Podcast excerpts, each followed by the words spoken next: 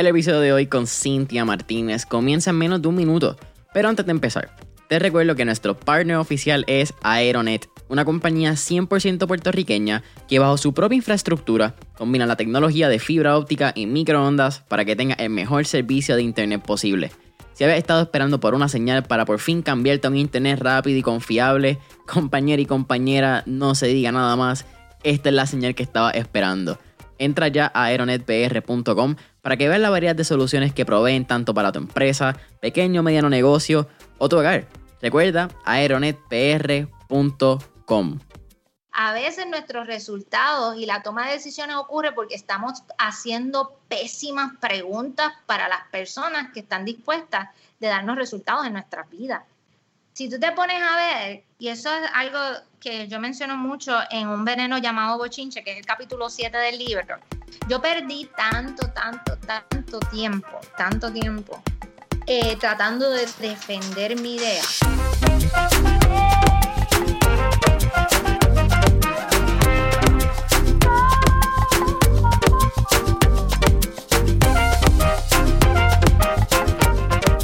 ¿Qué es la que hay familia? Mi nombre es Jason Ramos y bienvenido a Mentores en Línea, un podcast donde hablamos con los empresarios e influencers responsables por las marcas más destacadas, para que así conozcas quiénes son tus mentores en línea. Y en el día de hoy me acompaña la mera, mera Cintia Martínez, quien es empresaria, fundadora y CEO de Little Labs y autora de su más reciente hijo, como yo le llamo, que no, no te paso por PEN y tres puntitos adelante Así que, bienvenido Cintia, que es la que hay. ¡Yay! ¿Cómo estás, Jason? Por fin, por fin conspiramos y lo logramos. Amén, ya era hora. ¿Verdad? Sí, es, bien chistoso. Yo creo que ya he hablado parte de, esta historia en Mentores en línea y he hablado de cómo tienes que salirte de la zona esta de perfección y no buscar que, en este caso vamos a hablar del caso del podcast, lanzar un podcast cuando está todo perfecto y, pero nunca he mencionado tu nombre, nunca te he dicho gracias. Nunca te he dicho gracias por. Porque fuiste esa persona que tocó ese botón para que lanzara mentores en línea cuando tenía que lanzar, no cuando yo pensaba que, que era el momento de lanzar. Así que te lo agradezco públicamente, ahora sí que sí.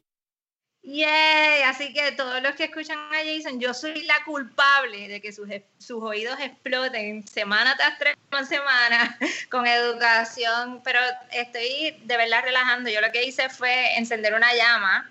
Primero, em, te agradezco a ti porque viste la necesidad que había de elegir ser luz. Y yo sé que suena como existencialismo barato a veces hablar así, como que motivación efímera, pero la realidad es que eh, todos nosotros necesitamos alguien que hable nuestro lenguaje o no sentirse que tiene capacitación al alcance de las manos.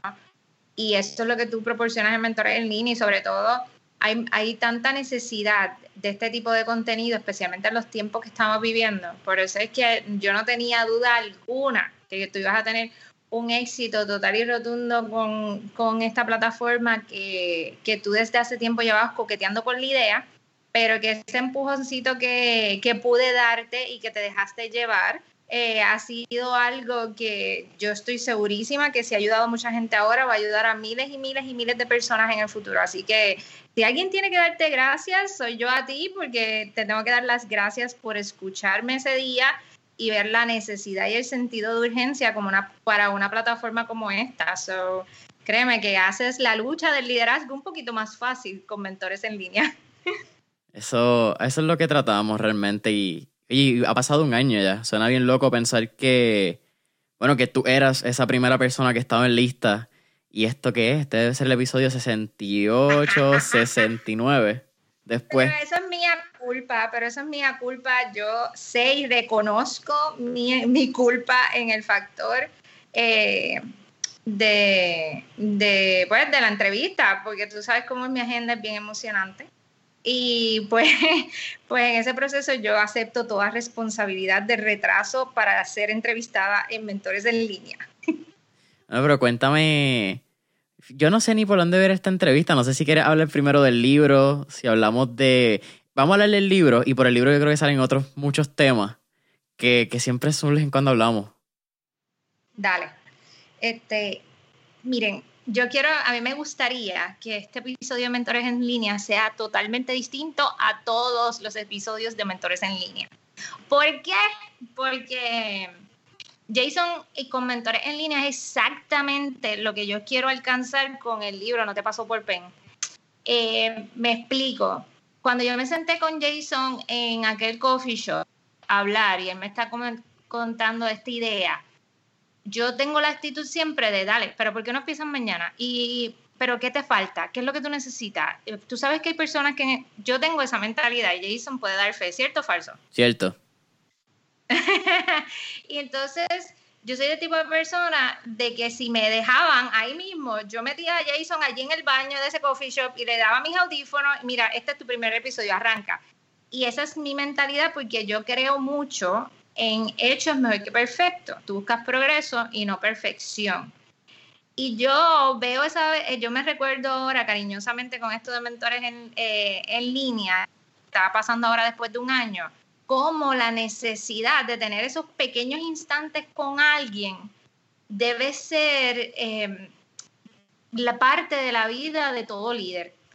Y yo, Jason, cuando eh, sucedió eso en ese coffee shop, yo dije, ¿qué tal si tantos momentos, porque tú no has sido el único emprendedor que ha tenido ese tipo de situación, pero yo como emprendedora tenía esta inquietud, que yo sé que tú la tuviste que haber sentido en algún momento, y que en las entrevistas has visto que otros emprendedores, ¿cómo yo puedo lograr que esto que todo el mundo me dice, eh, Cintia, yo quisiera tenerte para empujarme y poder lanzar el proyecto constantemente conmigo? Y ahí es donde nace el yo crear el concepto del libro, porque yo entendí ahí que había una necesidad genuina por la, eh, como una necesidad genuina de exactamente lo que tú y yo vivimos en el coffee shop, de cómo yo con varias frases pudimos eh, darte las herramientas que tú necesitabas para comenzar este proyecto que ya lleva un año. Entonces, mi libro, em, No te paso por pen, corre bajo la premisa de que tú tienes que ser responsable de tu vida, ya que somos la suma total de todas nuestras decisiones. Y en mi mente es mi manera de andar contigo y que se reviva continuamente una escena similar a la que tú y yo pasamos en el coffee shop. ¿Por qué? Porque yo soy bien creyente del ecosistema de los startups. Yo soy creyente de lo que sucede a diario en Silicon Valley, que se trabaja con productos mínimos viables. Y eso es algo que a mí me gustaría cambiar del mercado hispano. La necesidad genuina de lanzar prototipos y desarrollar tu marca en la marcha vivimos con un sentido, y disculpando el folclore que voy a soltar en estos momentos, vivimos con un sentido de, no, iba a decir como, como, como ay, comercialización de productos, pero la realidad es que vivimos con un sentido de comemierdicidad, por ponerlo así, eh, de que queremos que todo, al fin y al cabo, se lance como un producto final, como que este es mi bebé completo. Y ahí tú estás eh, como quien dice, preparándote para el fracaso. ¿Por qué? Porque todo, todo cambia, todo evoluciona, todo se transforma. Entonces, ¿cómo tú vas a lanzar un producto final mientras tú no sabes cómo el mercado lo va a aceptar? Y yo creo que ese es el pecado capital de toda persona que va a ejecutar y lanzar ideas.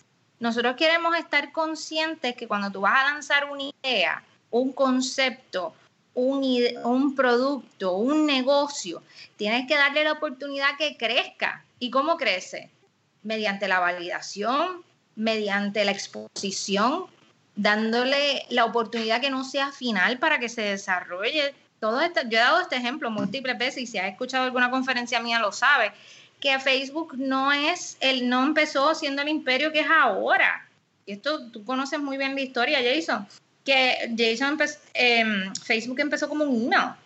Y entonces, al empezar como un email y ver la necesidad de conexión, porque la gente necesitaba más que un email, pues que Mark Zuckerberg seguía desarrollando, cambiaba, cambiaba, hasta que es el imperio que es ahora. Y lo vimos con Staples, lo vimos con, wow, un, te puedo mencionar 70 mil startups que empezaron de una manera y ahora son otra cosa. Pero yo creo fielmente que todo líder, si va a comenzar una idea, debe darse la oportunidad de lanzar un producto mínimo viable, porque un buen ejemplo de eso es este podcast. Como empezó Mentores en Línea, no es como está ahora y lo que va a ser en, en próximos años, porque porque todo el tiempo nosotros tenemos que darnos la oportunidad a desarrollar y que no, no estemos dándole, ah, este es mi producto final, sino, ¿por qué? Porque le estás poniendo fecha de expiración a tu negocio. Sí, eso es bien cierto y, es bien loco que tú lo mencionas porque eso es una realidad. Yo creo que lo puse en el, en el último post que hice mío de mi cuenta personal de Instagram, que era que para encontrar tu estilo y encontrar, en este caso, si vamos a hablar del podcast, encontrar tu flow, entre comillas, whatever that means, tú necesitas sacarlo al aire. Tiene que estar en el aire, tiene que coger cantazo y tiene que coger crítica y tiene que coger también halagos que la gente te da normalmente que vienen de lo bueno y lo malo. Para tú ir encontrando cuál es ese flow y eso que tú mencionas. Si, el, si no hay un prototipo en la calle y no hay un producto fuera, es imposible que tú puedas encontrar la perfección porque no lo estás probando, no estás dejando que, ese el pollito huele, por ponerle algo así, mm. hablando ya de en, en como hablamos aquí en Puerto Rico. Y eso que tú mencionas es tan importante porque, mira, en el capítulo 1 del libro, Acepta la responsabilidad de tu vida, yo menciono indirectamente, dije que iba a decir cosas que no había dicho en ningún podcast, así que más le vale que ustedes compartan el podcast de de Jason o los escocotos. Ok, eso fue un paréntesis.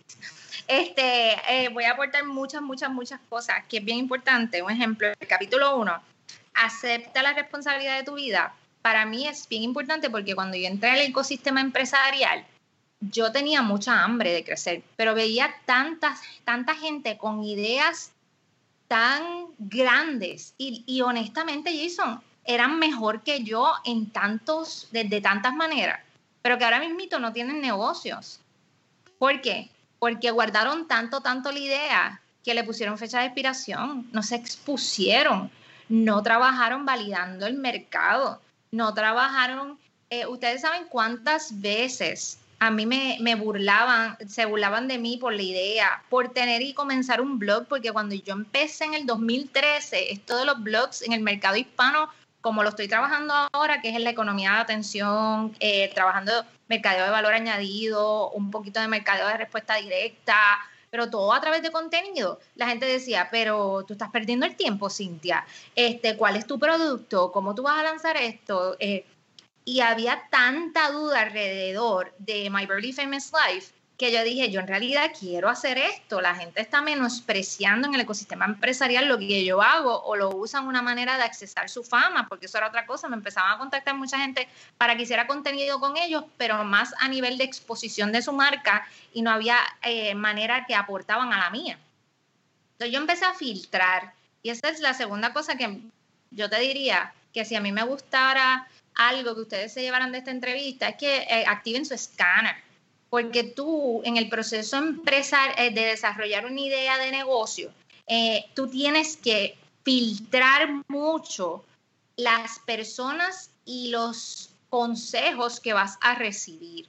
Tú los tienes que filtrar porque todo, todo, todo, todo va a depender de gran manera de tus prioridades. Esas prioridades que tú tengas en tu vida van a definir el curso de la acción que tú vayas a tomar porque somos la suma total de todas nuestras decisiones, que depende de ti, depende de ti qué tipo de decisión vas a tomar a favor de tu meta. Un ejemplo, eh, algo que yo tuve que hacer en el proceso de My Very Famous Life es depende donde estaba mi prioridad, enfocarme en el tipo de contenido que yo iba a publicar.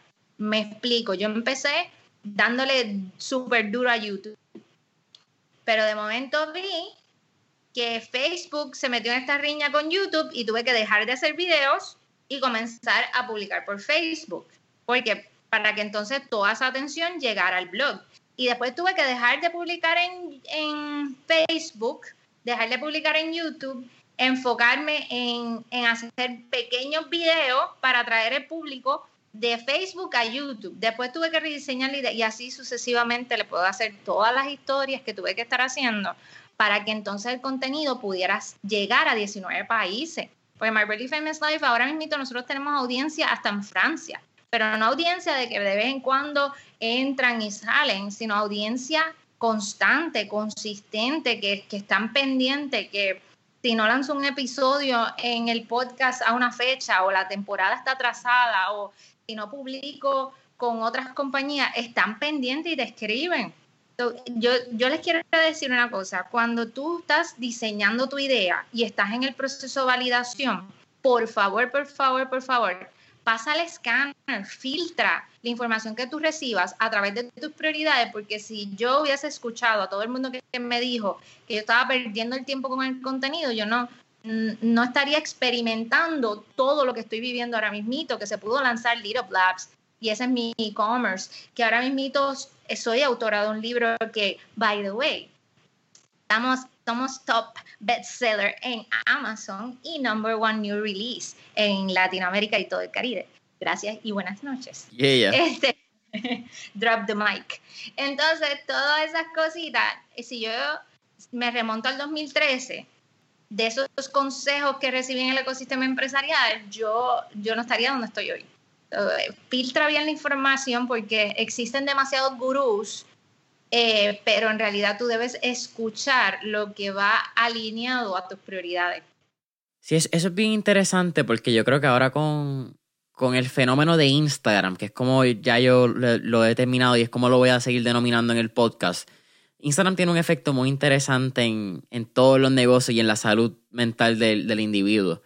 Y yo creo que Instagram ahora también te da un tipo de, déjame validar con todo el mundo que mi idea es buena, porque lo hacen otras marcas, porque ahora todas las marcas quizás están el escoge A o escoge B producto, campaña, pero quizás no necesariamente al principio deberías preguntarle a todo el mundo qué piensa y qué cree y qué creen, sino un poquito más de gut feeling y trust in your, your idea. Mira, yo te voy a hacer completamente, yo siempre soy honesta, pero te voy a hacer, eh, te voy a validar lo que acabas de decir, pero te lo voy a decir de una manera más casual. Nosotros comemos por la vista. Instagram no da eso. Cuando tú vas a un restaurante, usualmente es porque o deseas el plato que ya viste en el pasado o que estabas tratando de revivir algo que en algún momento eh, despertó en ti conciencia, despertó en ti esa necesidad, ese hambre en algún punto de tu vida. O sea, vamos a suponer que era chiquito y el aroma de la lasaña todos los domingos, pues te daba, te da esta nostalgia, pues tú vas, quieres revivir esa lasaña, pues vas y te remontas.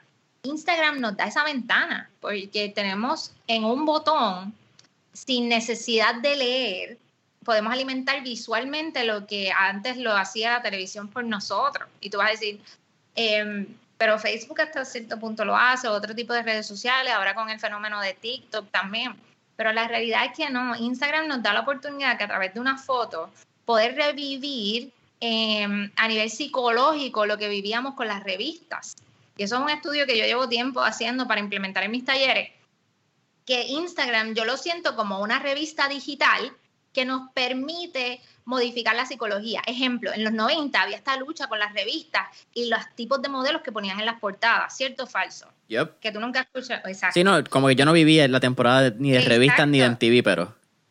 Pero yo me acuerdo siendo niña y que mi mamá siempre estaba bien pendiente que nosotros no tratáramos de no eh, como que adaptar nuestra imagen de lo que es una mujer a lo que veíamos en una portada. Sino que siempre nos decía, recuérdate que ella es modelo, recuerda que trabajan esas fotos. Siempre había esa conciencia de parte de mi mamá, pero yo sé que no muchas familias hacían eso. Pero que estoy con todo esto, si tú te pones a ver, es exactamente lo que estamos viviendo por Instagram en estos momentos.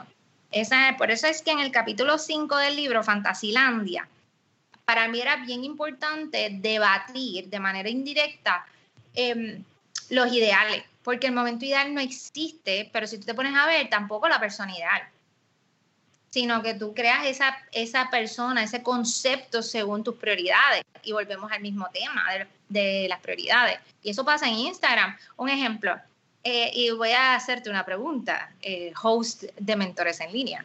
Em, si tu prioridad es el café, ¿cómo luce tu feed?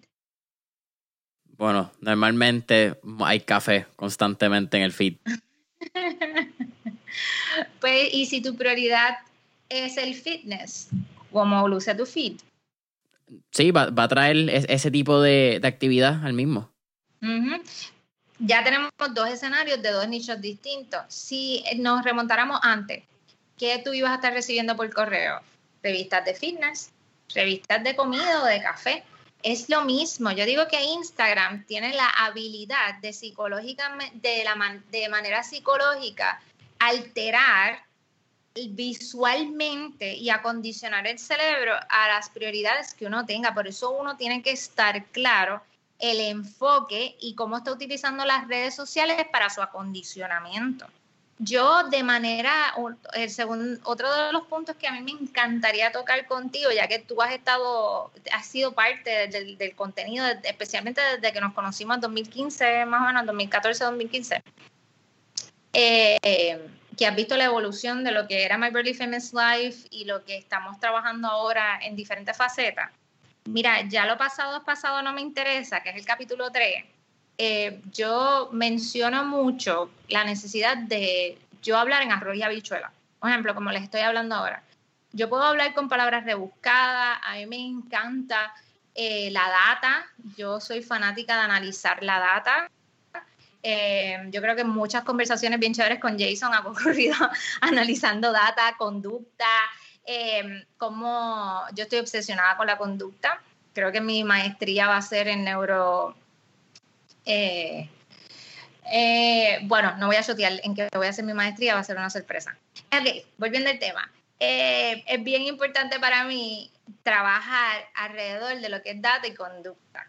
Y me encanta hablar de ambos conceptos. ¿Por qué en especial en ya lo pasado paso no me interesa? Porque tenemos la mala costumbre de nosotros como emprendedores y empresarios y futuros líderes de diferentes organizaciones lamentablemente tenemos la mala costumbre de basar nuestras acciones con emoción, con, ese sentimiento y no basarlas en data. ¿No te ha pasado, Jason, que a veces tú dentro de ti quieres hacer algo, eh, pero emocionalmente no sientes la conexión con la acción y no lo haces? ¿Te ha pasado anteriormente? Claro. Versus si tú basas tu acción con la data, tú puedes hasta cierto punto lograr encontrar esa motivación para hacerlo, ¿cierto o falso? Cierto. Por eso, cuando nosotros a esa acción le añadimos recordar el pasado, tú sientes que tú tienes una gran probabilidad de frenarte o seguir hacia adelante. Si miro el pasado viendo la data, seguir hacia adelante. Ok, y si el recuerdo es malo. Te paraliza. Ajá. Y ahí como yo logro que el pasado no me paralice. Tienes que confiar en ti. ¿Qué tal si ese concepto que siempre nos han dicho, porque tú has contestado exactamente lo que siempre los adultos, los gurús, todo el mundo nos ha dicho, tienes que confiar en ti, pero la realidad es que si tú eres una persona como yo, que yo le voy a mí al 100%, pero como quiera, ciertos eventos de mi vida me van a paralizar porque son malas experiencias, pues nosotros tenemos como líderes aprender no, no, darle tanto valor a creer en uno mismo, sino a rediseñar cómo nosotros estamos viendo el pasado en nuestras vidas. Tú estás viendo el pasado como un evento que, que, vamos a ponerle, me hizo tener malos resultados o un proceso de aprendizaje. Tú estás, tú estás dejando que el pasado sea un evento de miedo o tú estás bailando con tu miedo. Tú estás dejando que el pasado te defina pero te está dejando que te defina porque tienes en realidad un hambre de aprobación y por eso no estás alcanzando tus miedos. Yo entiendo de que ya la primera parte de un líder, que es creer en ti, uno, no tiene planchado, uno, yo, yo de manera de relajo, yo por eso me, me, siento a veces tan relajada en este tipo de conversación, especialmente contigo, eh, porque tengo una amistad. Pero, em, a veces yo siempre les comento, especialmente a los amigos, que yo le voy, yo voy a ti y pago doble. Entonces, cuando yo siempre digo, yo voy a ti y pago doble, las personas obviamente se sienten bien, pero es la realidad. Yo voy a las otras personas y pago doble, pero ¿por qué es? Porque yo, yo sé y apuesto en mí. Y si yo te tengo en mi vida, es porque yo sé que tú estás al mismo nivel que yo y yo te quiero ver bien, porque tú eres el promedio de las cinco personas que más pasan tiempo contigo. Yo no voy a tener alrededor mío gente mediocre. ¿Por qué? Porque yo me corro el riesgo que un porcentaje de eso se me pegue. Claro. Y yo no quiero eso en mi vida. Yo quiero estar rodeada de personas que me aporten a mi mejor versión. Ya la parte de creer un uno, inconscientemente, ya uno la tiene down to the point. Uno se puede mirar al espejo y decir, pero lo que toma de verdad mucha fuerza es redefinir el pasado y dejarlo ir y aceptar que, mira, te vas a escocotar, pero el dolor es obligatorio, pero el sufrimiento es completamente opcional. ¿Tú no te crees que con esto que estamos viviendo ahora mismito de la pandemia, del COVID, este, no nos deja saber que estamos viviendo en una crisis individual y no colectiva? Sí, es que es bien interesante que, porque menciona eso de, del pasado, porque yo creo que pues, es igual de válido hasta con el presente, Cintia. Porque si tú miras, y entrando en eso mismo de la cuarentena, eh, House puso un, un, tweet slash post en Instagram recientemente que decía, mira el 2020 como el mejor año de tu vida, como el año que no te paraste, por año que diste un, un step back, slow down y apreciaste lo que estaba pasando, donde tuviste la oportunidad de crecer en tiempo de adversidad. Y me parece bien interesante porque es igual que con los fracasos. Uno puede pensar que un fracaso es eso, ¿verdad? Un fracaso, o puede mirarlo como una lección y aprendiste de eso. Definitivo, pero te diría aún más. By the way, Lewis House está on fire con todo lo que está publicando desde el año pasado, que me encanta. Si no lo sigues, lo debes seguir. El, algo que sí te aporto a eso, y estoy contigo, eh, es que uno tiene que cambiar la estrategia y dejar de jugar tiritápete y comenzar a jugar ajedrez. Si tú me sigues hace un tiempo, sabes que yo lo menciono mucho, pero algo que voy a aportar y nunca he dicho es que cuando tú estás jugando ajedrez, tú sabes qué es lo que viene en el futuro, pero la gente solamente ve el presente y se alimenta del pasado.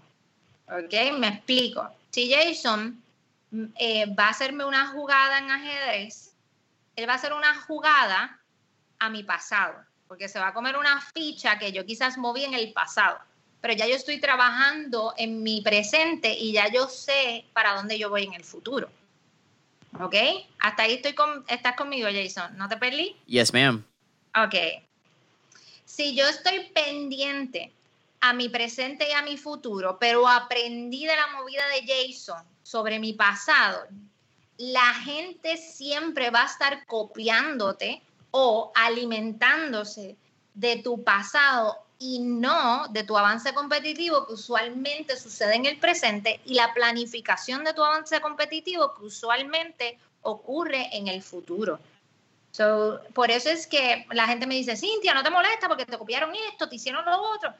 Y yo no, porque esas personas se están copiando de algo que yo diseñé en el 2019, en el 2018, Ahora mismo yo estoy planificando 2021 y tú me puedes decir, o quizás alguien de la audiencia, pero con todo lo que estamos viviendo y todo el incierto que ocurrió en el 2020, tú todavía haces eso. Y yo, mire, sí, ¿sabes por qué? Porque en mi 2020 yo estoy haciendo las cosas que yo planifiqué para el 2020. Lo único que yo hice, jugar ajedrez, moví para, el, para octubre lo que estaba en marzo, moví para marzo lo que estaba para octubre y ya y se movió el escenario, no se cambió los participantes de esa gran obra que uno tiene que hacer, porque constantemente nos dicen, ay, pero tú tienes que vivir pendiente a los tiempos, este, tú tienes que estar con, sí, yo, yo quiero estar viviendo aparte de los tiempos, pero también quiero lograr mi objetivo. Yo soy, y por eso yo, yo entiendo que también escribí parte del capítulo 10 que dice, muévete por ambición y no por motivación. Porque yo hice las paces con la palabra ambición. Cuando yo te digo ambición, ¿cuál es el acondicionamiento que usualmente nos dan los adultos? Si hablamos de ambición, ¿qué te dicen los adultos? Que el dinero y la avaricia es mala. Ajá. Y porque eso es una palabra cargada con mucha negatividad, ¿cierto o falso? Cierto. Eh, entonces los convencionalismos sociales, ¿qué nos dicen usualmente? Lo mismo, ¿verdad? Si tú vas a la televisión o una película, usualmente ¿quién es el malo, Jason? Bueno, el que tiene dinero, el rico. Y usualmente, ¿cuál es la personalidad? Arrogante. Ajá. Pues yo tuve que hacer las paces con la palabra ambición porque yo soy ambiciosa. Lo único que yo siempre decía, pero yo no soy mala persona pero porque yo quiero, yo, yo tengo este hambre, yo siempre quiero, mira, pero me di cuenta de que estamos viviendo en la comercialización de la pobreza. La pobreza no tiene que ver nada con la humildad. Punto. Yo conozco gente, y lo he mencionado múltiples veces, conozco gente con mucho, mucho, mucho dinero y no dinero, no son personas ricos de hipoteca, porque sabemos que hay ricos, pero son ricos por la hipoteca que tienen. Mm, pero estoy hablando de gente que es absurdamente rica, que por respirar tienen feliz de la vida un millón en el banco. Pero tú jamás sabes que esas personas tienen millones de dólares y son las personas más humildes y hacen tienen unos movimientos de innovación social hermosos eh, y son excelentes personas. Y también he visto personas que son eh, pobres, que no tienen un poder adquisitivo mayor y pues son malas personas y viceversa. He visto personas ricas malas y he visto personas eh, pobres bien buenas. yo pues tuve que hacer las paces con el hecho de que la humildad es una característica que tú eliges tener según tu personalidad. Y entonces yo también tuve que hacer las paces, que yo sé que por eso muchas personas me tienen un amor, Dios, bien chévere, es que yo pienso que la motivación es basura. Yo pienso que cada vez que me dan, me dicen motivadora, y de verdad disculpen, yo sé que quizás una o dos personas han hecho y cometido este error y después lo hemos hablado, pero me da un tic nervioso bien feo. A mí no me gusta la palabra. ¿Por qué? Porque para mí la motivación es efímera. Si tú al escuchar este podcast estás motivado a tomar acción, ese no es mi propósito, pero quizás es un resultado del mismo. Eh, yo sé que no es el propósito de, Jason hacer este, hacer mentones en líneas para que tú te motives, pero quizás es un resultado. Es que la, motivación también tiene una, fecha de vencimiento. Ay, sí. Y yo, yo siento que la motivación es, hipócrita. ¿Por qué? Porque no siempre está contigo. Tú todos los días no quieres. Vamos a suponer que tú tienes metas personales y quieres rebajar. Tú no todos los días te sientes con la motivación para ponerte los tenis y arrancar a correr. Y eso está bien. Lo que pasa es que por eso es que en el libro yo menciono, No te paso por pain, yo menciono cómo yo no soy talentosa, pero yo soy disciplinada y consistente. I'm a fast learner. Punto. Yo, a mí, eh, a mí tú me das cualquier tema y yo sé que quizás yo no lo domine al principio, pero lo voy a poder dominar. ¿Por qué? Porque yo decidí un día dejar de enfocarme en el talento. ¿Sabes cuánta gente hay talentosa allá afuera? Pero se está muriendo de hambre porque no tienen la disciplina para hacer que las cosas sucedan. ¿Cuánta gente canta hermoso y no tiene un Grammy? Porque simple y sencillamente no se ha movido a hacer que las cosas sucedan. No han tomado las decisiones correctas. No han, no, simple y sencillamente han decidido ser víctimas de las circunstancias. Y por eso es que yo al libro le puse el subtema 10 estrategias para tomar acción en tu vida y vivir sin excusa. Porque ah, yo quiero que la gente entienda que no te puedes quejar de lo que permites. Tú estás viviendo ahora mismo el resultado de un montón de decisiones que tomaste. Y a veces las decisiones requieren que tú hagas mejores preguntas en tu vida. No es lo mismo yo decirte, mira, tienes hambre, a yo decirte, ¿deseas comerte algo nutritivo? No es lo mismo, porque cuando tú tienes hambre, tú aceptas lo que sea, pero si yo te digo específicamente lo que tengo para ofrecerte, tú vas a aceptar una mejor calidad de vida. A veces nuestros resultados y la toma de decisiones ocurre porque estamos haciendo pésimas preguntas para las personas que están dispuestas de darnos resultados en nuestras vidas si tú te pones a ver, y eso es algo que yo menciono mucho en un veneno llamado bochinche, que es el capítulo 7 del libro, yo perdí tanto, tanto, tanto tiempo, tanto tiempo eh, tratando de defender mi idea, porque tú no puedes dejar que otros te validen. Y quizás tú puedes diferir con, con no diferir, sino aportar mucho al tema. Eh, cuando uno está creciendo con ideas y está buscando personas que están haciendo que las cosas sucedan, siempre va a venir alguien con un comentario que tú piensas que tú haces que dudes de tu idea o piensas si esto es en realidad tu propósito.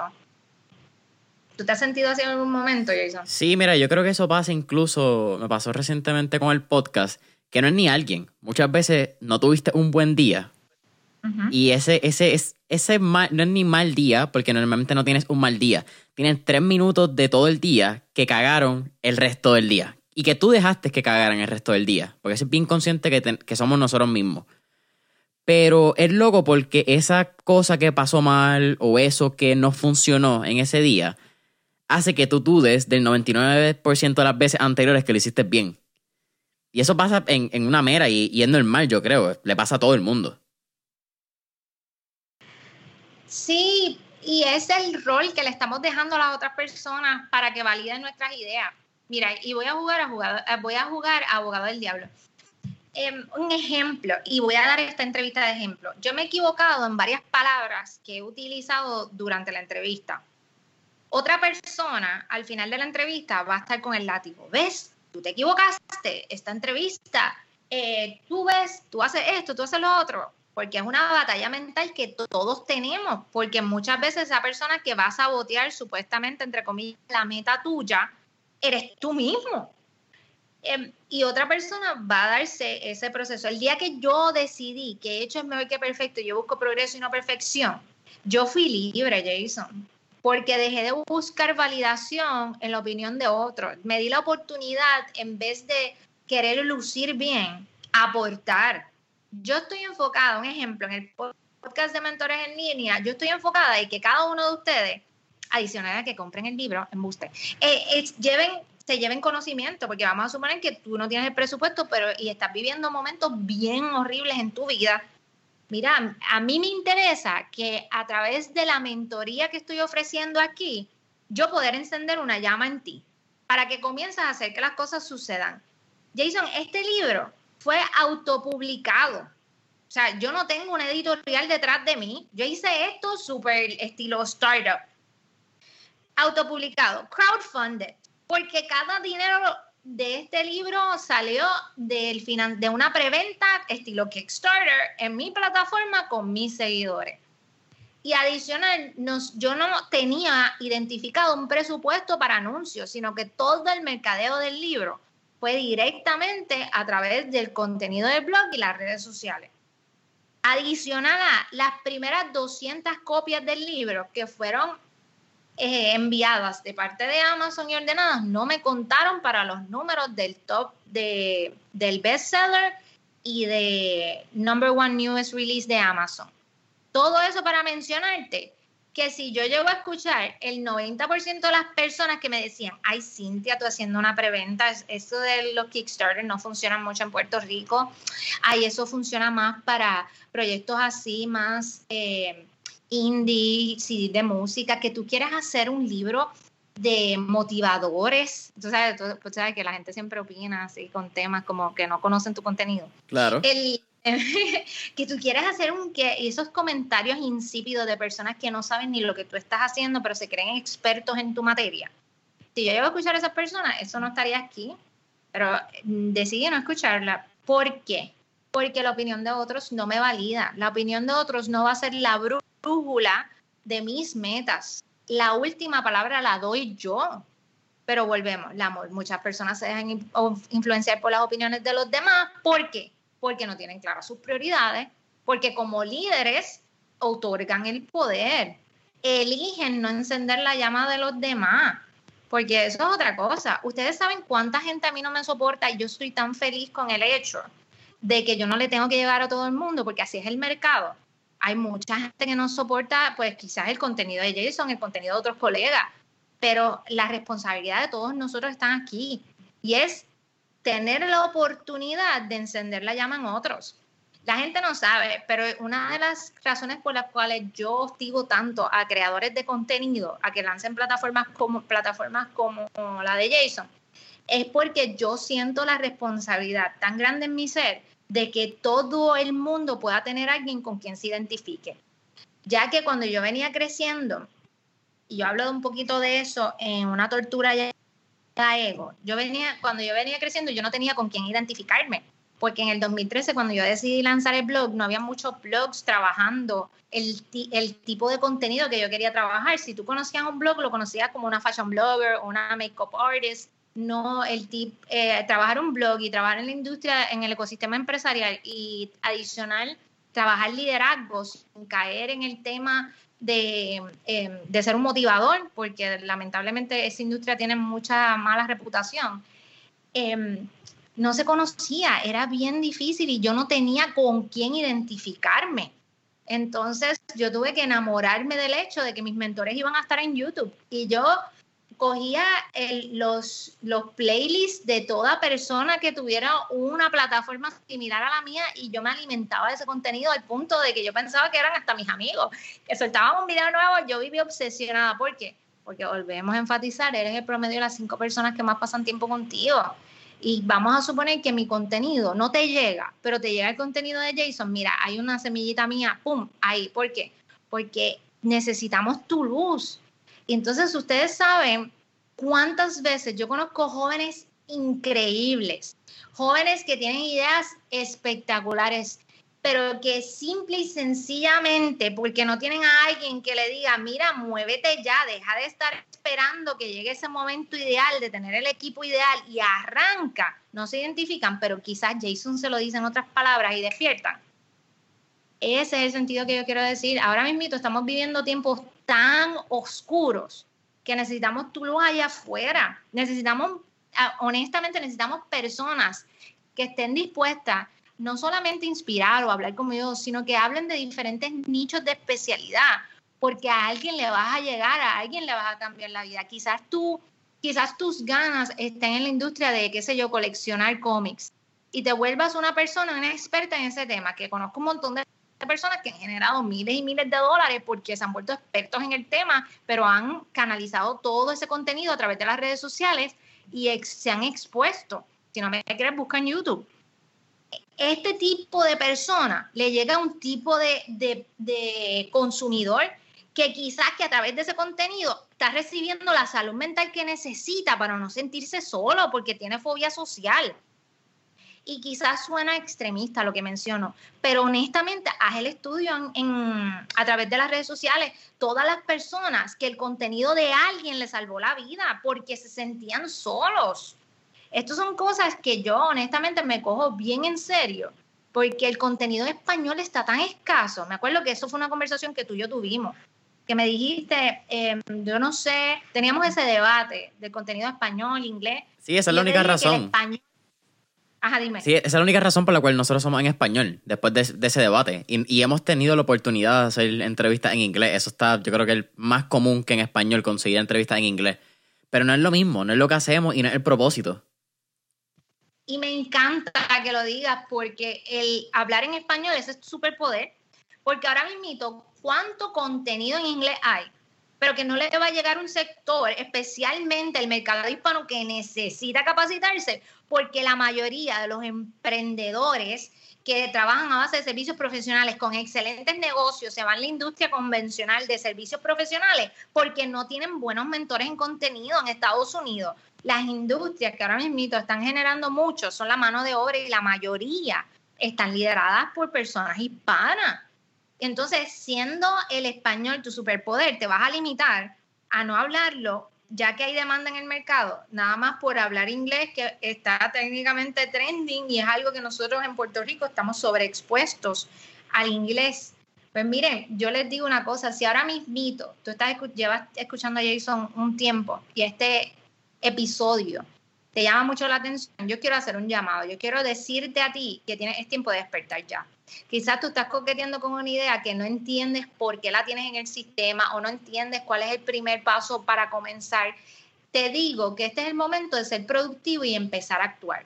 Una acción todos los días. Si tú estás buscando una señal del universo porque eres bien espiritual o quizás eres bien religioso o lo que sea, mira, coge esta señal como eso coge el momento a que el momento sea ahora, porque me acuerdo, si no lo han buscado, lo deben buscar. Seth Godin, tú sabes quién es, ¿verdad? Yo espero que sepas quién es o te cocoto. Yes, sir. Yes, ma'am. Gracias. Y, eh, y, si dijiste sí, ¿por qué sí me dices después si no sabes? el, el Seth Godin tiene una charla, un TED Talk, que se llama eh, Tribes si no la han buscado, tienen que irse a buscar Tribes. Ese, ese TED Talk me cambió. Ese fue el puño en la cara que yo necesitaba. Porque a mí, yo viví un proceso de difamación cuando yo estaba emprendiendo. Para los que no saben, yo emprendí, yo empecé a emprender a los 19 años si tú crees en el emprendimiento guerrilla, en realidad empecé a emprender a los seis años con vendiendo los dulces de las piñatas. ¿Tú sabías eso, verdad? Yo te lo había contado. Sí, que usaban la falda para recoger los dulces. Exacto. Pues yo cuando era chiquita, a los seis años, iba para los cumpleaños, era el único momento que me ponía traje. Y me ponía una falda para recoger los dulces a la piñata y los vendía a mis vecinos y a mis amigos. Eso era un retorno de inversión el 100%. Después vi que había una necesidad en la cuarta extensión de Villa Carolina, en Puerto Rico, que nos estaban vendiendo esquimalitos y empecé a vender esquimalito y hasta los 14 años me di a conocer como Cintia Esquimalito de la cuarta extensión. Luego, a los 19, caigo en la industria de la venta directa y mi mamá se enferma de cáncer. Cuando se enferma de cáncer, em, eh, yo siempre he trabajado por mi cuenta, como bien saben, y pues empecé a venderle a las enfermeras. Pasó metástasis, que el cáncer le pasó los huesos, y vivía más en el hospital porque yo, tenía yo estaba en la universidad al mismo tiempo. Y ahí me promuevo a directora en esa compañía de venta directa. Yo lideraba alrededor de 300 personas dentro de Puerto Rico, Islas Vírgenes y Estados Unidos y a los 21 años empezó a dar entrenamiento para todos los new hires de la compañía. Nosotros en un término de tres años logré entrenar casi, eh, wow, alrededor de 3.000 personas al final del proceso, después que culminé 12 años de trabajar con esa compañía, llevaba las 10.000 personas entrenadas. Y ahí fue que yo desarrollé un gusto por los entrenamientos, por trabajar a nivel profesional. Y esa fue como que mi mega escuelita de empezar a, emprender. Cuando empiezo a trabajar todo esto, Jason, yo me doy cuenta que no todo el mundo nació para esa industria y no todo el mundo nació para emprender. Yo sé que ahora mismo decir que you're an entrepreneur es sexy. La realidad es que no lo es y, y, no todo el mundo nació para eso y está bien tú tener un empleo y emprender part-time porque el dinero no te da. Está bien tú eh, ser empleado full-time y, y escuchar estos podcasts porque te sientes mejor. Eh, pero no todo el mundo nació con el estómago para tener 25 centavos en la cuenta y no saber cuándo los vas a, vas a cobrar el dinero completo de una factura que tú tiraste. No todo el mundo tiene ese estómago. Yo creo que también eso es una construcción de, de, lo que mismo que tú mencionas, que es que comemos por la vista. Ahora Instagram hace ver todo súper fácil, entonces la gente en vez de poner cuando están jodidos, cuando hacen un negocio, lo que hacen es poner cuando le llega el cheque o cuando te llega el invoice pagado o whatever quieran llamarlo y así es bien fácil vender empresarismo, igual como tú vendes el rapero. Entonces nadie cuenta la historia de 50 Cent cuando tuvo que dormir en, el, en un sofá en, el, en, la discoteca, discográfica, whatever sea, donde graban. Pero, y la realidad es que nadie sabe cuándo le emitió esa factura y se le vinieron a pagar. Nadie sabe eh, yo soy bien selectiva cuando hablo de esto porque no quiero ofender a nadie, pero yo estaba hablando recientemente con alguien sobre una Instagrammer. Entonces, si no sabes quién es, eh, cuando yo digo Instagrammer, es personas que se dedican a hacer contenido exclusivamente de Instagram y nada más monetizan esa plataforma. Que si tú eres que si tú te dices llamar blogger, pero nada más haces contenido en Instagram, you are not a blogger habiendo dicho eso y aclarando esto, estamos hablando juntas y estamos hablando sobre monetizar. Y yo le menciono a ella de que yo, dentro de mi nicho, de mi industria, yo soy la menos followers que tiene, pero la más resultados que tiene. ¿Por qué? Porque yo creo en las micropiezas de contenido, yo creo en el engagement, yo creo en tu trabajar retención, yo creo en el mercadeo de respuesta directa y el mercado de valor añadido yo creo mucho, mucho en que uno debe cultivar movimientos que aporten al mercadeo, sea del producto o servicio que tú tengas, pero al mismo tiempo cultivar una bonita relación con la audiencia. Porque muchas veces Instagram nos invita, y no diría Instagram, sabes que sería falso de mi parte decirte nada más Instagram, sino las redes sociales en general, te invitan a que tú siempre estés pensando en los números grandes pero no es cantidad, es calidad y tú lo has vivido con mi plataforma. ¿Cuántos programas empresariales, cuántos programas en redes sociales? Nosotros en mi plataforma, que tú has vivido el proceso de solicitud, ya que tú has conspirado conmigo múltiples veces, eh, no, no nos han aceptado y ahora mismo dentro de las generaciones, programas o asistentes, nosotros somos uno de los únicos startups que actualmente están vivos y que los otros no están. Y no es por mofarme o por hacer o alimentar el ego que yo menciono esto. Es que quizás tú me estás escuchando y you're having a hard time, tú estás teniendo un, momento fuerte en tu negocio, en tu vida, eh, quizás te denegaron solicitudes, no te aceptaron en programa. Mira, despierta ya. Yo soy el perfecto ejemplo de muchas veces que me han dicho que no y estamos aquí haciendo que las cosas sucedan.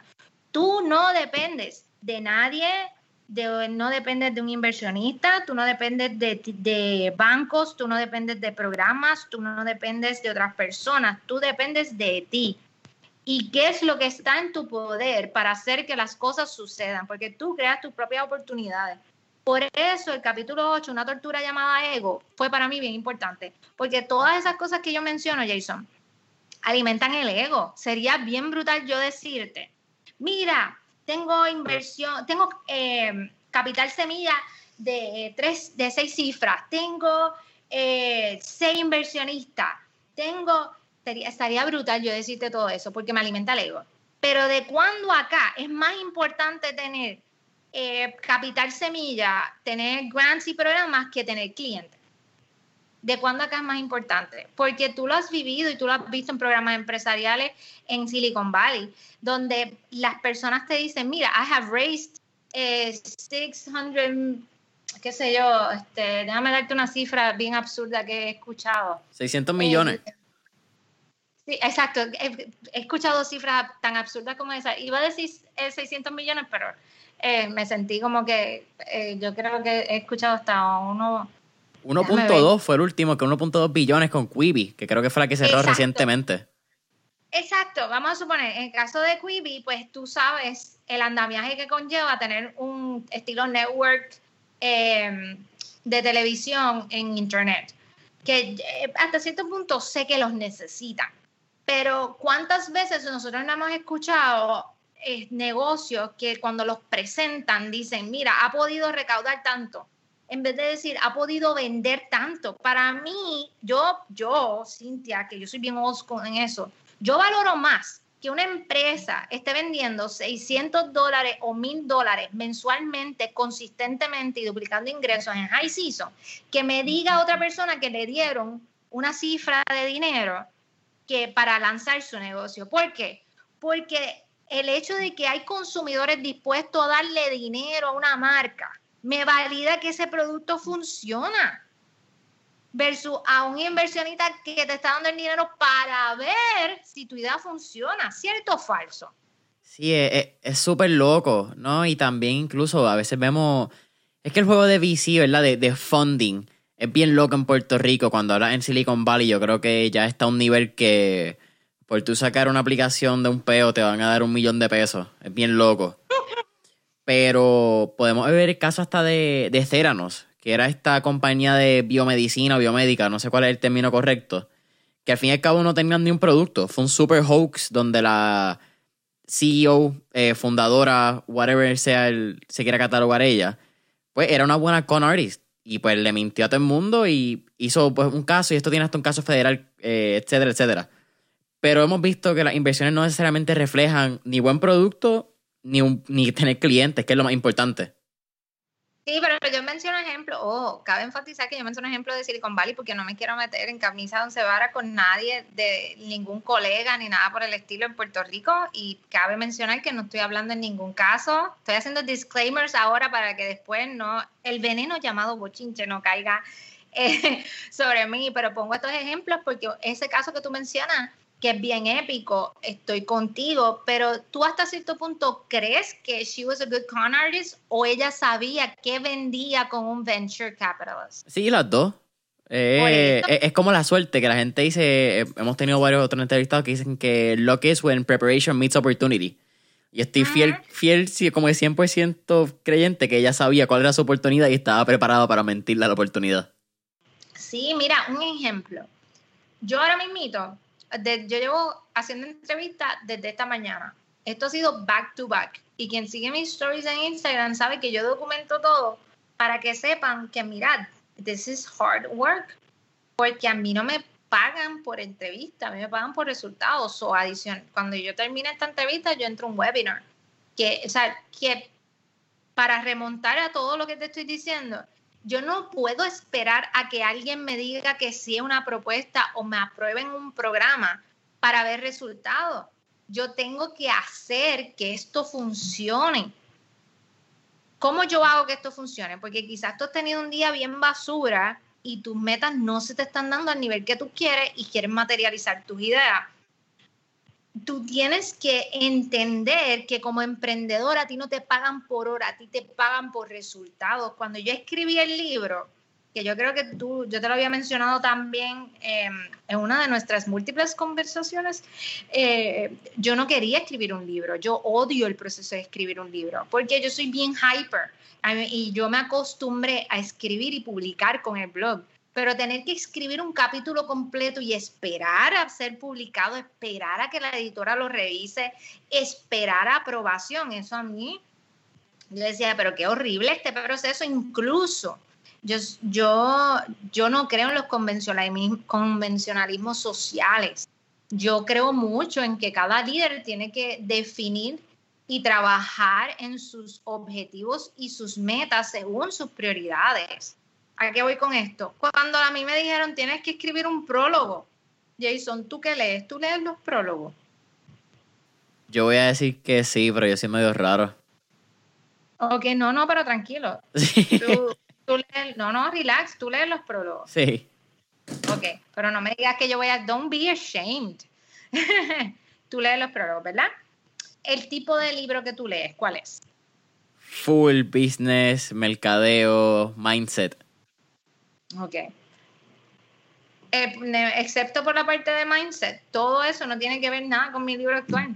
Por eso es bien importante que si tú me estás escuchando y tú no sabes si ejecutar un proyecto que tú validas el mercado, eh, yo soy súper fan y si tú, si tú en realidad has consumido algo mío, tú sabes que en algún punto yo te he enviado un cuestionario para que tú valides una futura idea que yo tengo y que tú me ayudes a escalar mis productos. Y yo te doy un incentivo luego de tú llenar ese cuestionario. Y en múltiples veces uno de mis cuestionarios era si leían el prólogo o no. Y el 90% de mi audiencia me dijo que no leía el prólogo. ¿Por qué? Para mí era tan importante, porque yo quería recopilar datos y variar esfuerzo de yo invertir tiempo en un prólogo, porque yo no los leo, entonces, y aunque mi gut de emprendedora me decía, no lo escriba, yo quiero validar con mi, con mi buyer persona, con mi cliente ideal, que no lo debo escribir. Y eso es lo otro que te quiero decir. Yo sé que muchas veces a nosotros, con los, a nosotros los emprendedores nos dicen, go with your gut, vete con tu instinto, tú vas a saber qué hacer. Pero, mano, no, vete con la data y a veces la data va a ser tu brújula para validar lo que tu instinto te dijo que era correcto. Y a veces tu instinto va a ser el whipped cream que tú necesitabas en el topping para rematar con esa idea y vender tres veces lo, de, lo que inicialmente ibas a vender si te ibas por el gut nada más.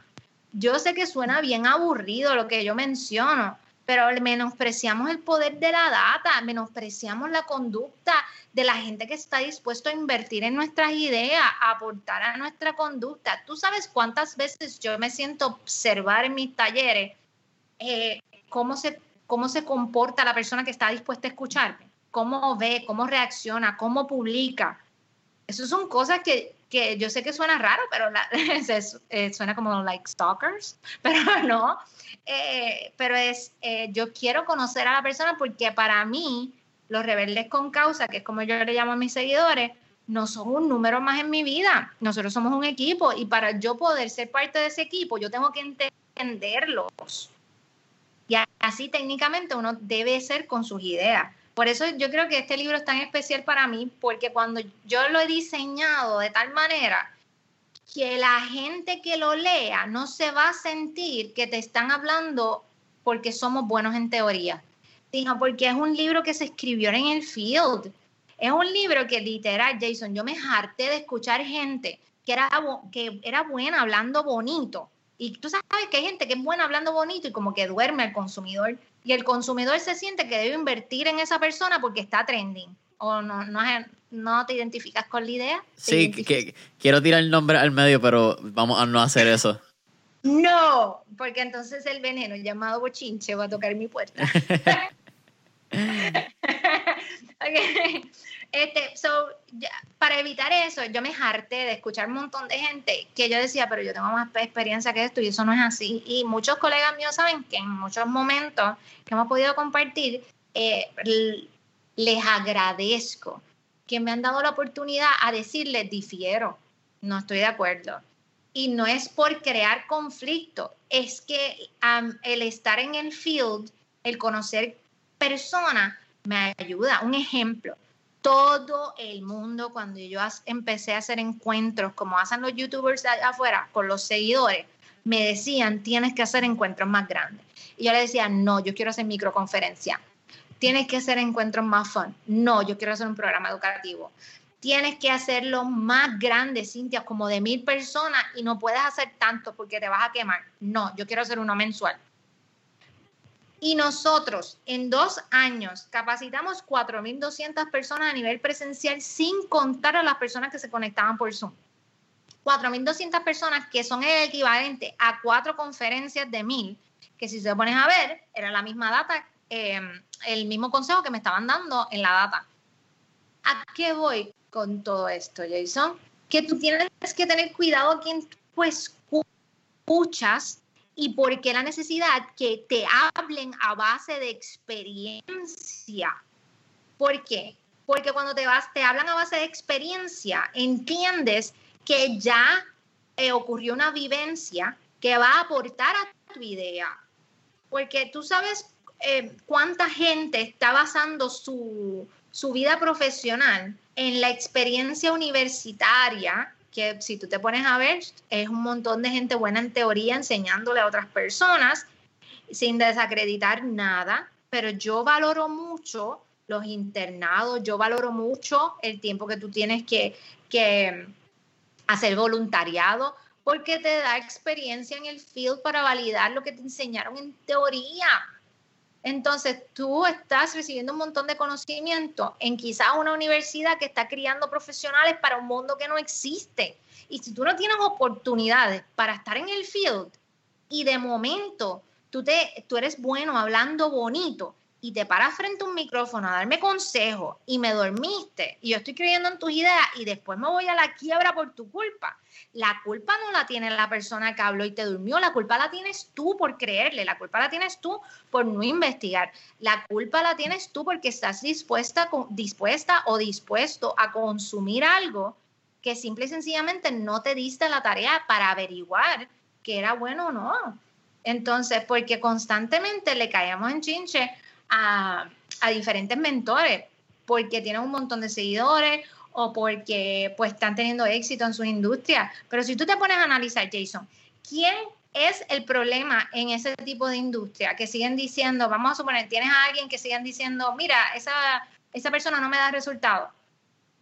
Pero si hay gente sigue invirtiendo. y quizás no El problema no es de quién vende el curso, es de la gente que sigue comprándolo.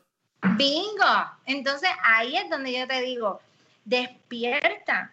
En, en, el capítulo de romper el molde yo hablo de esto. Cómo tú tienes que entender que muchas veces tenemos que dejar de comprar por branding. Yo detesto mucho cuando me dicen que el éxito de mi empresa se basó en branding. Entonces, yo difiero mucho eso, porque quizás tú piensas que se basó en el branding, pero tienes que ver que quizás el éxito de tu empresa se basó en el hecho que tus gastos operacionales estaban por el piso, porque tu producto o servicio quizás en el retorno de inversión, eh, quizás, qué sé yo, te salió a un dólar, tú lo vendes a 20 dólares y tienes una ganancia de 19 dólares. Y quizás ahí está tu éxito, por eso pudiste invertir más en mercado digital para que se expusiera más tu marca y es por eso que tú piensas que la reacción de las personas es a través del branding y eso, yo he tenido conversaciones con diferentes emprendedores en el mismo tema. Y cuando sacamos los números, la data nos dice otras cosas. Y lo que yo digo suena pedante, lo que yo digo quizás suena mal, pero cuando tú has, has entrevistado 4.200 personas en tus cursos, porque nosotros los llamábamos a las dos semanas de tú coger una clase maestra conmigo para asegurarme que tomaban acción y el 82% de las personas tenían resultados en sus metas ya a las dos semanas de trabajar. Y cuando digo resultados, es data. que, eh, que estaban tomando acción, que estaban pisando y arrancando sus metas. Tú conoces mucha gente que ha perdido mucho dinero en situaciones porque no se han sentado a analizar la data, a estudiar. Y eso es algo que yo quiero invitar a las personas a que cuando lean mi libro, mira, yo no quiero que tú te vuelvas compulsivo, eh, porque hay mucha gente que lee, lee, lee, lee y no alcanza nada. Por eso es que el libro tiene muchas áreas donde tienen ejercicios para hacer, que tienen que, porque vuelvo e insisto, yo quiero que tú te sientas que tú estás conmigo. Por eso es que no uso lenguaje rebuscado en el libro. Em, pero, pero me pasa mucho que tengo mucha gente que se vuelve adicta a consumir data y que empieza a leer de todo, pero no hace nada. Que tiene mil certificados y no hace nada.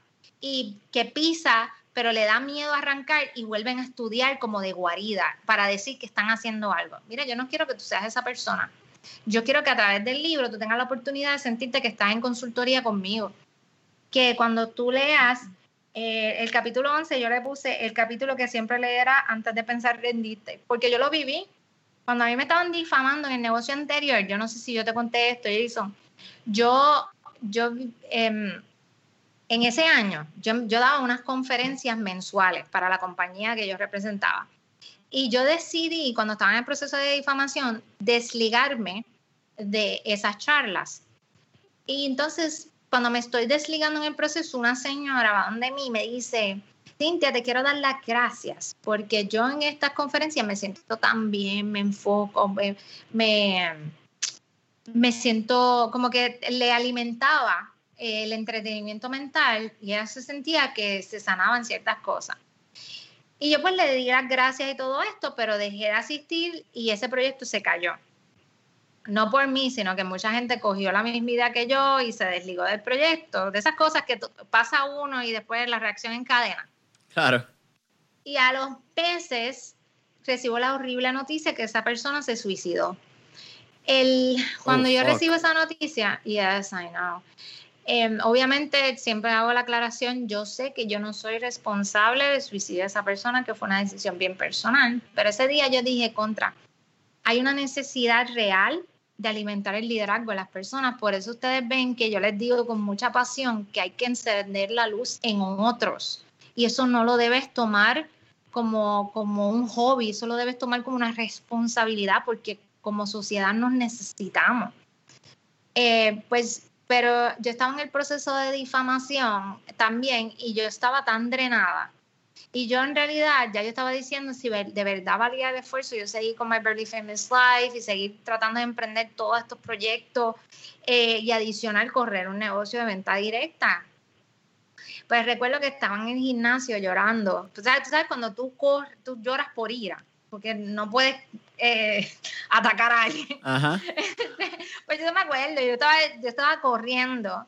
No voy a decir que yo tenía mi playlist porque no me siento muy orgullosa de mi selección de catarsis emocional. Entonces, estoy escuchando diferentes músicas y sale una canción eh, que canta René Pérez Joglar, que dice, conformarse y dejar de insistir es como ver a alguien ahogándose y dejarlo morir. Y eso eh, me hizo clic. Papá Dios tiene algo tan brutal. Y es que te habla, pero que cuando te habla, tú sientes el mensaje directo. Y tú sientes que algo hace clic. Respetando todo tipo de creencias, yo elijo llamarle a Dios eh, sea el universo, lo que sea que tú creas, pero cuando el universo tiene un mensaje, tú sabes que te están hablando. Y yo me, lo, lo, recuerdo porque yo he escuchado esa canción mil veces, pero en ese momento hizo clic. Yo me bajé de la trotadora y dije, ok, it's enough. Me acuerdo, te digo que te lo estoy contando y I have the mental picture. Dios mío, se me activó el Spanglish, estaba apagado. Así que guerreros del teclado, advertencia, voy a hablar Spanglish, supéralo. El, este, me acuerdo que hizo clic y yo me bajé de la trotadora eh, y me senté a trabajar. Me fui a casa, me senté a trabajar. Eh, pero yo necesitaba ese momento. Yo necesitaba entender por qué yo estaba haciendo esto. Y tú vas a recibir señales, eh, sean canciones, tú vas a recibir señales, sea diario, pero ya yo no quiero que tú te sientes a esperar por esas señales. Yo quiero que tú cojas eso este momento que tú estás viviendo, el hecho que decidiste escuchar este episodio como la señal de que we need you to. Yo necesito que tú entiendas que eh, te necesitamos en estos momentos. ¿Por qué? Porque sea que tú leas el libro o no, mi interés es que entiendas que tú tienes una responsabilidad social más grande de la que estás haciendo ahora. Ahora mismito, si tú te pones a analizar, Jason está haciendo una audioteca, por ponerle un nombre, no sé si eso es una palabra en realidad, de, de un montón de personas que no sabemos en un futuro dónde estén y que alguien va a decir, yo necesito sentir inspiración y quizás esa persona se convierta, qué sé yo, en Bill Gates y Jason tiene sus inicios aquí y tú dices, wow, esta persona fue humana en un punto como yo y yo puedo llegar a hacer esto después. Y, y estamos viviendo en tiempos que nosotros necesitamos eso. Ahora mismo, yo no sé si ustedes tienen un hambre de crecer, pero yo lo tengo y yo no he llegado ni al 10% de mi meta a pesar de todo lo que he alcanzado a una corta edad. Pero tienes que sentir la responsabilidad. Mira, en el capítulo 6, Sentimientos que transforman, yo les explico a ustedes que todo evoluciona, todo cambia, todo se transforma. Si yo te digo eso, Jason, ¿qué tú entiendes por eso? Que todo es el momento, todo va a cambiar todo cae en el presente. Y cuando yo escuché, yo vi el documental, no sé si tú lo viste, The Last Dance. ¿Tú eres fan de básquet o no? No soy fan de básquet, pero el documental de Michael Jordan. Pero tú sigues el juego. Eh, me defiendo. Ok, estamos, estamos iguales. Yo desde que tengo tema me defiendo. en, el documental, al final, sorry, spoiler alert, spoiler alert, este, al final te dicen que el éxito de Michael Jordan es que, que vivía en el presente. Y si te pones a analizar, el, la persona épica que es Michael Jordan se logró, si te pones a analizar, eh, en una temporada difícil de ser exitoso, porque no existía todo lo que existe ahora mismo. Acuérdense que el Internet vino a eliminar la geografía. So, a tener mucho éxito en esa temporada era bien difícil, pero todo el mundo decía algo. Michael era una persona bien competitiva, pero vivía en el presente. Si tú te pones a analizar el concepto de que todo cambia, todo evoluciona, todo se transforma, requiere que tú estés tan presente en tu momento actual que tú no tienes tiempo para preocuparte por el futuro, solamente ocuparte en que no te consuma el pasado. ¿Ok? Cuando tú estás consciente de eso, todo cambia, todo evoluciona, todo transforma. Si tú te pones a ver en el, en el baloncesto, vamos a darte un jugador que todos conozcamos si vives en Puerto Rico, si no vives en Puerto Rico y eres parte de, nuestros seguidores fuera de Puerto Rico, eh, hay un jugador puertorriqueño que se llama José Juan Barea. Barea, todo el mundo le decía que no tenía la estatura para jugar baloncesto. Y ahora mismo es uno de los mejores jugadores de la NBA. ¿Cuántas cosas él no vivió en su pasado que pudieron haber definido su presente y saboteado su futuro? Y es cierto, ¿cierto o no? Que no tiene la estatura convencional de un jugador. Hell no. Pues no, pero ahora mismo la data nos deja saber que el talento no va a ser lo que garantice que tú alcances las metas. Por eso cuando en ese capítulo yo digo que yo no soy talentosa, yo me lleno de orgullo de decir eso. Yo sé que hablamos de eso ahorita en el podcast pero es algo que yo quiero que todos ustedes se lleven en, ese, en, esta mentoría. A mí me encantaría que todos tuvieran mi libro, pero si ustedes pudieran sacar un momento para qué se van a llevar de este podcast, es que todos entiendan que tú te llevas una responsabilidad en tus manos y no va a depender de tu talento, va va a depender de tu determinación de hacer que las cosas sucedan. A medida que tú tengas esa determinación, a medida que tú vas a garantizar tus resultados. Y eh, ojo, tomando en consideración de que el fracaso es data. Y eso es otra cosa que a veces sabotea las ideas. Nuestra obsesión que el fracaso va a impedir que tengamos, tengamos victoria. Mientras el fracaso es data y tú tienes que aprender a soltarla. Tú mencionaste algo que, que lo había mencionado al principio, era lo del talento. Y, esto es una frase bien cliché que es que talent beats hustle when hustle. Eh, no, hustle beats talent when talent doesn't hustle. Al revés.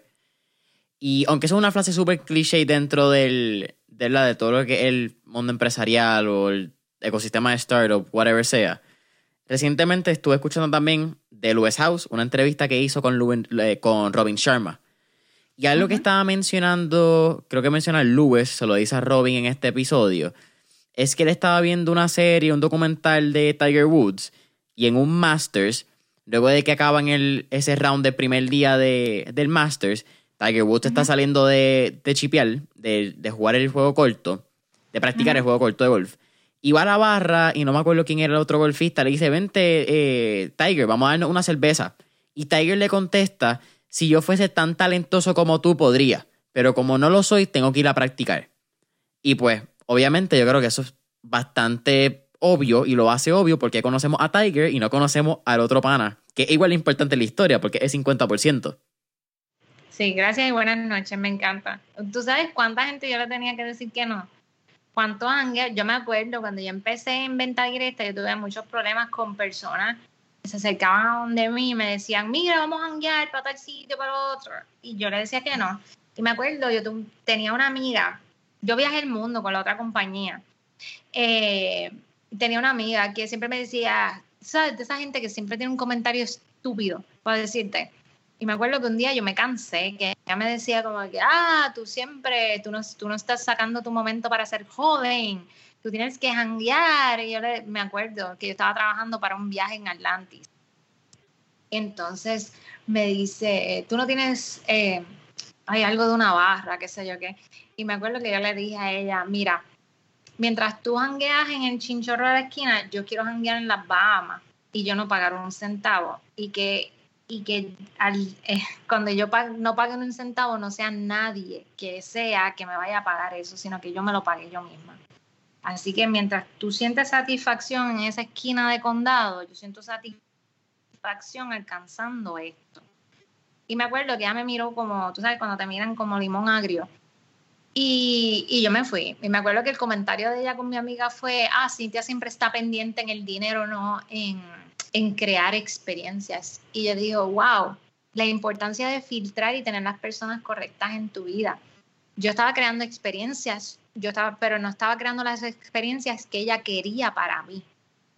Eh, por eso es bien importante tu poder tener la oportunidad de definir qué experiencias tú quieres en tu vida ¿Qué son las cosas que tú vas a dejar que aporten a tu vida?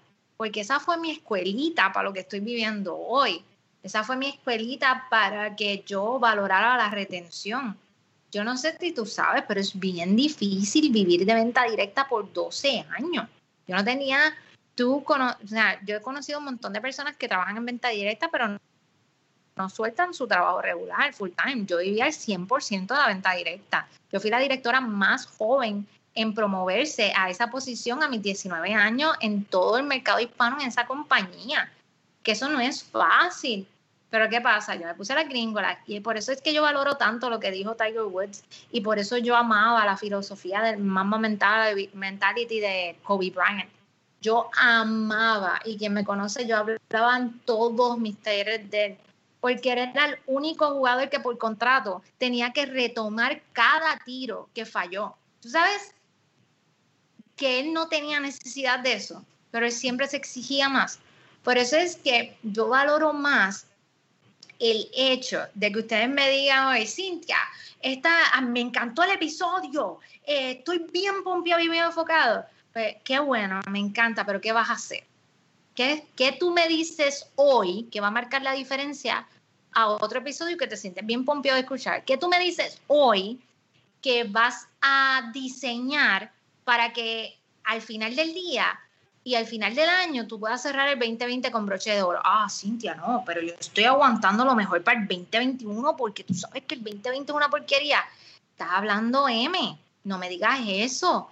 Tienes que empezar ahora para lo que tú quieres ver en enero. Tienes que empezar ahora para que lo que tú quieres ver en marzo se te dé. Porque honestamente, si ahora mismito tú no estás trabajando para hacer que las cosas sucedan en el 2021, y tú no empiezas a lanzar tus proyectos ahora para poco a poco ir recogiendo y empezar a abrir con broche de oro el 2021, no lo vas a alcanzar. Ustedes saben cuántas metas empiezan en el 2021. Creo que la mitad de la población del mundo lanza metas en enero. Y ya para, y está demostrado que el 78% de las metas se, ay, se, se rajan, por ponerle un nombre, ya para febrero 22. ¿Sabes lo que es el 78%? Es data, búscalo por internet, búscalo en Harvard Studies, Studies está por todos lados. El 78% de las metas ya no existen para febrero 22 o 28 más o menos. Ya para marzo, nada más queda un 2% de la población trabajando en las resoluciones de año. Y tú me vas a decir, ay, Cintia, yo no creo en las resoluciones de año. ¿Tú has escuchado, Jason, eh, anteriormente eso en alguien? ¿Tú has escuchado eso? Sí, eh, es súper común, yo creo, y, eso es bien, este año fue una, bueno, es la primera vez que conscientemente te puedo decir que sí logré mi meta de resolución de año nuevo. Pero algo que yo estuve bien consciente era eso mismo, que yo no quería hacerlas a principio de año. Yo no quería hacerlas en, en enero. Porque en enero está todo el mundo pompeado. En enero está todo el mundo con emociones. La mitad de mis resoluciones de año nuevo yo las comencé en febrero. Y el resto las comencé con pandemia. Fue como, pues qué carajo, ya como quiera me van a obligar a estar en mi casa, me van a obligar a estar aquí. Might as well do something que el yo de mañana se sienta proud de lo que el yo de hoy hizo. Definitivo. Y, y vamos a ponerte a analizar. El, si te pones a analizar las resoluciones, son metas con fecha. That's it y la gente se siente ese agite. Y sabes qué, supéralo. Tienes que mover una fecha, supéralo, lo vas a hacer, pero lo importante es que se complete. Por eso para mí es bien importante trabajar en trimestre. Y yo sé que hay muchas personas que le puede dar un poco de ansiedad la manera que yo trabajo, porque yo, yo literal, si tú hablas conmigo, tú me dices tu meta y yo te voy a cuestionar toda manera o forma por qué tú no puedes empezar tu meta mañana y lo quiero hacer contigo que me escucha. No lo he hecho nunca en ningún episodio, por eso es que, y esto nada más lo hago porque mentores en línea y Jason son súper especiales para mí. Te quiero agitar hoy, hoy, now, te quiero agitar de todo corazón a que tú me des una excusa válida por la cual tú no estás empezando tus metas mañana. Ah, Cintia, no tengo el capital. Ah, Cintia, ok, no te creo, yo no tenía el capital para hacer conferencia y buscamos una manera que a través de Eventbrite nos adelantaran el dinero las taquillas en PayPal y yo usar el mismo dinero que entra para dar mis primeras conferencias. Son no es válido. Ah, Cintia, yo no tengo cómo financiar el producto porque no puedes hacer una preventa. Ah, Cintia, eh, yo estoy sometiendo propuesta y todavía no me han contestado, pero ¿por qué no puedes ir buyer no puedes hacerlo B2C. Ah, el COVID no me deja acercarme a las personas, pero ¿por qué no lo puedes digitalizar? Yo quiero que sepa que no te puedes creer tus propias excusas. Yo quiero que sepas que no hay razón al 100% que tú no me puedas, que tú me puedas dar, que, que me diga una razón por la que me dé fundamento para que mañana tú no puedas empezar a hacer algo con respecto a la meta quizás no la puedas hacer al 100%, quizás hay algo que ocurra, pero te lo está diciendo una persona que lanzó su primer negocio de venta directa con su mamá encamada. Te lo está diciendo una persona que tuvo que buscar ventas en un hospital para poder lanzar su primer negocio. Te lo está diciendo una persona que tuvo que recolectar dinero con diferentes vías de crowdfunding para lanzar su primer libro. I know what hustle is y yo tenía todas las excusas. Te lo está diciendo una persona que mientras estaba lanzando su primer libro tuvo que estar en el hospital con un familiar que lo estaban operando de cáncer. Que yo pasé mi cumpleaños en el hospital. Este libro se supone que saliera en marzo 27 y cerraron el país por la pandemia en marzo 16. Literal, estaban anunciando el cierre del país y yo estaba capacitando las Fuerzas Armadas en una base. Entonces yo sé y activando la Guardia Nacional mientras yo estoy dando una capacitación. Que yo, I know what chaos looks like, porque en marzo lo viví en, la base, yo, holy crap. Eh, pero todo esto te lo digo porque yo he estado ahí y no quiero que seas una víctima de las circunstancias, porque la mente siempre te va a dar todas las razones para no triunfar y está de ti despertar ese yo interior para entender que tú tienes un propósito mayor. Hay alguien que necesita tu producto o servicio y que va a marcar la diferencia en su vida. Pero si tú no haces lo que tú tienes que hacer para despertar eso en ti, ¿sabes qué? No solamente te fallaste a ti, le fallaste al mundo entero y sobre todo a esa persona que te necesitaba en su vida. Despierta y despierta ya. Te necesitamos. Oye, y el, si vamos a hablar del, yo creo que el tópico en general y una de las cosas que tú empezaste fue la, la importancia de que este libro, que a ver, ¿dónde lo pueden conseguir nuevamente? Amazon y dónde más? Littleblabs.com. Yay. Sí, bueno, lo puedes conseguir en Amazon si tienes membresía de Prime, obviamente el shipping te sale gratis. Eh, Little Labs y en Librerías Norberto, Río Piedras, Plaza Las Américas. Pero si entras a no te pasó por.com, tienes todas las opciones ahí y si quieres ser suplidor del libro, también en la parte de abajo, contáctanos, lo puedes conseguir o si tienes dudas o quieres ser parte de la capacitación, estamos ofreciendo de que toda persona que compre el libro, si nos envía proof of purchase, si nos envía esa muestra de que adquirió el libro, va a recibir un webinar completamente gratis, ya está pregrabado con la compra del libro. Boom, me encanta. Y pues algo que te, que te iba a mencionar con eso mismo es que qué bueno que estamos teniendo este podcast y qué bueno que estamos teniendo esta conversación porque este libro va a poder servir de ese rol de mentor, ¿verdad? Mentor en línea, de mentores en línea, para muchas personas, porque a veces pensamos que un mentor tiene que estar directamente contigo, que tiene que estar tu peer-to-peer al lado, dándote paso por paso. Pero un mentor puede ser un libro, puede ser ¿verdad? el autor del libro, puede ser un podcast, puede, ser una foto que viste, una persona en Instagram, si te funciona más lo visual, whatever. Pero que entiendas que tú puedes lograr cosas con algo que está ahí, no quiero decir algo que te motiva, porque como hablamos, algo que la motivación tiene fecha de expiración, pero es algo que enciende esa llama. No, sí, y esa es mi mayor, mi mayor misión, por eso yo fui bien selectiva en todo, en el peso del libro, en que fuera soft book cover para que la gente no sintiera eh, que se le pesaba y podía estar con él, que fuera glossy en la portada para que entonces no se dañara con facilidad que no tuviera muchas páginas, que se sintiera que, que yo estoy hablando con ellos, que todos esos detalles se tomó en consideración para que literal fuera tu mentor físico que lo pudieras llevar a todos lados contigo. Boom, me encanta. Cintia, estamos terminando mentores en línea y al final siempre hacemos ya tres preguntas, un poquito más relax. Yo no sé si estas preguntas yo las hice contigo, actually. I don't know. Yo no me acuerdo. Buena, buena pregunta. Eh, pero la primera, si nos pudiéramos montar en un DeLorean en este trip Back to the Future, ¿qué época, década o periodo histórico te gustaría visitar y por qué? Va, eso es obligado. Tiene que ser em, los 50, porque sé que le iba a dar dolor de cabeza a mucha gente.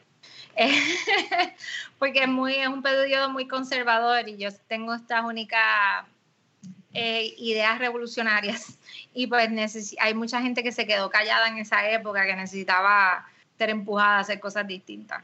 Necesitaban un poquito de Cintia Martínez en su vida. Yes. Segunda pregunta. Tenemos un playlist en Spotify que se llama Mentores en Línea Playlist, donde tenemos todas las canciones que motivan y pompean a nuestros entrevistados. Así que, con eso dicho, ¿qué canción motiva o pompea a Cintia Martínez? Wow, le estás haciendo la peor pregunta a una persona que ama la música. Qué horrible lo que me acabas de preguntar. Eh, mi primer trabajo, trabajo a los 16 años fue una tienda de discos. wow. Rest in peace a la mayoría de las tiendas de discos. Yes, I know. Yo viví todo eso cierre. Em, te voy a ser honesta, la que tengo en la cabeza es Kid Cudi, eh, On the Pursuit of Happiness. Uh, eso es, un, eso es un palo que no está. Sí, no, definitivo. Esa es la que. Kid Cudi on eh, The Pursuit, of, Happiness. Yeah. Esa no es la canción de Project X, la película. Ay, mira, sí, yo creo que sí. ¿Verdad? Yup, yup. Sí, sí, no. Si hay un crítico de música que la quiera y, y, estamos mal en la película, pero lo deja en los comentarios. Exacto. Mira, Cintia, tercera y última pregunta yo pues, yo, qué carajo, tú fuiste parte de los comienzos de Mentores en línea, del, del comienzo comienzo, no del, del primer episodio. Ajá. Eh, con el mismo factor y con lo que el mismo propósito del podcast de motivar a la próxima generación de empresarios o, o cualquier persona que nos esté escuchando realmente, ¿cuál sería ese tip final que Cintia Martínez le daría? Ay, Dios mío, uno solo. Y después de todos mis rants con tu audiencia. Em, mira, si yo te fuera a decir algo, es que el éxito es la determinación que tú tengas en convertirte en quien tú crees que mereces ser. Si tú defines lo que crees que mereces, vas a tener la brújula exacta de hacia dónde debes dirigir. Eh, muchos de nosotros no tomamos acción porque desafortunadamente sentimos que no merecemos todo a la magnitud de que en realidad nosotros queremos experimentar. Defina lo que crees que mereces. Yo entiendo que todos ustedes merecen lo extraordinario. Me encanta. Cintia, nuevamente para mí siempre un placer hablar contigo, un placer tenerte aquí en Mentores en línea. ¿Dónde podemos conseguir el libro nuevamente? Website, Amazon, Librería Norberto y Instagram, cualquier promoción que tenga. Yes, pues mira, entras a notepasopor.com, notepasopor.com y ahí directamente vas a tener toda la información de dónde puedes adquirir el libro. Adicional, estamos, estamos vendiendo el libro en Amazon. Si tienes membresía de Prime, el shipping es gratis. O puedes entrar a Little Labs o puedes entrar directamente a Librerías Norberto en Plaza de América Río Piedra y puedes entonces adquirir el libro. Puedes conseguirme en todas las redes sociales como Cintia M. Martínez. Estamos en todos lados, hasta en Palomas Mensajeras como Cintia M. Martínez. Así que espero que nos estén siguiendo en todas las redes sociales. Boom. Familia de Mentores en línea, no te paso por.com, ¿cierto? Sí. No te paso por.com. Saben que nos pueden encontrar en Facebook, Instagram como Mentores en línea. Deja tus cinco estrellitas, subscribe y comentar en Apple Podcast, follow en Spotify y hasta la próxima.